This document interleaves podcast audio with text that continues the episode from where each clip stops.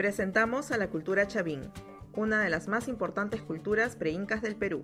Chavín fue descubierta por el padre de la arqueología peruana, Julio César Tello, el cual consideró a Chavín como la cultura matriz del Perú debido a que fue en su momento la cultura con mayor antigüedad. Su aparición dentro del horizonte cultural ocurre en el periodo conocido como formativo andino y es considerado dentro del primer horizonte cultural, desarrollándose entre los años 1200 al 200 a.C.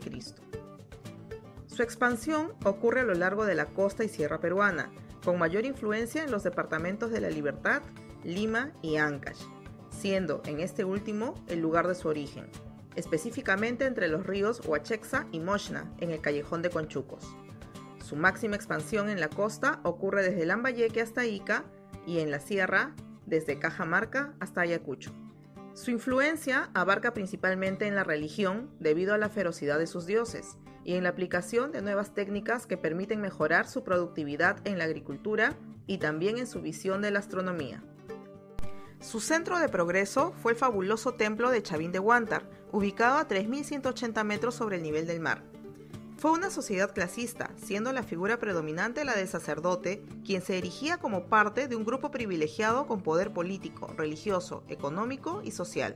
Al ser una sociedad teocrática en donde se gobernaba en nombre de un dios o de una fuerza superior, el sacerdote, como su representante, debía ser cultivado en conocimientos de astronomía, agricultura, ingeniería hidráulica, medicina y ciencias en general, contribuyendo con estos conocimientos a lograr el bienestar de la población, legitimando así el poder de la élite sacerdotal sobre las demás clases sociales. La construcción del templo o recinto ceremonial Chavín de Huántar empezó con el llamado templo antiguo o viejo, y su construcción duró aproximadamente 200 años, entre los años 1500 y 1300 a.C. Fue decorado con cornisas, lápidas, frisos y dinteles tallados con los dioses que gobernaban Chavín, entre los cuales resalta el llamado dios sonriente. Esta imagen fue encontrada en una escultura lítica con forma de cuchillo o lanza ubicada en el centro del templo y conocida como lanzón monolítico, y era hacia quien se dirigían los sacrificios que se realizaban. La ofrenda humana era conducida por un conjunto de laberintos de galerías subterráneas dirigidas hacia el centro del templo.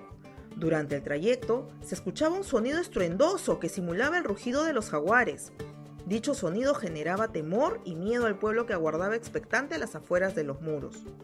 Sin embargo, aquel aterrador sonido no era otra cosa que un sistema de canales de agua subterráneos y diseñados para producir dichos ruidos. Otra divinidad que encontramos en el templo antiguo es el obelisco Tello, que nos muestra una pareja de seres míticos con forma de grandes caimanes, con rasgos de felinos y serpientes, la misma que representaría la creación del mundo y de todas las especies. Con el paso de los años, se construiría en el Templo Chavín una edificación de mayor extensión y complejidad, llamado Templo Nuevo, entre los años 1000 a 800 a.C. En esta nueva edificación resalta el estilo arquitectónico de la fachada del templo y la impresionante portada de las Falcónidas, los cuales tienen grabadas al lado de cada columna a un personaje híbrido parado de frente con la cara de perfil mirando hacia arriba, también destaca la conocida Estela Raimondi, o dios de los báculos, divinidad que terminó desplazando al lanzón monolítico. Las esculturas sobre los dinteles y columnas, conocidos como cabezas clavas, se caracterizan por un repertorio esencialmente antropomorfo, donde los rostros humanos se mezclan con las de jaguares, serpientes, cóndores y caimanes, lo que representaría la transformación del sacerdote en un personaje con rasgos felínicos. El arte chavín fue variado, resaltando principalmente en una extensa variedad de esculturas líticas, sus acabados en cerámicas y el detalle de sus figuras textiles. La cultura chavín comenzó a decaer 500 años después de su surgimiento, fragmentándose en varias partes. Durante los siguientes mil años, diversas culturas regionales aparecieron para ocupar el vacío que dejó esta importante cultura. Sin embargo, su influencia perduró en el tiempo.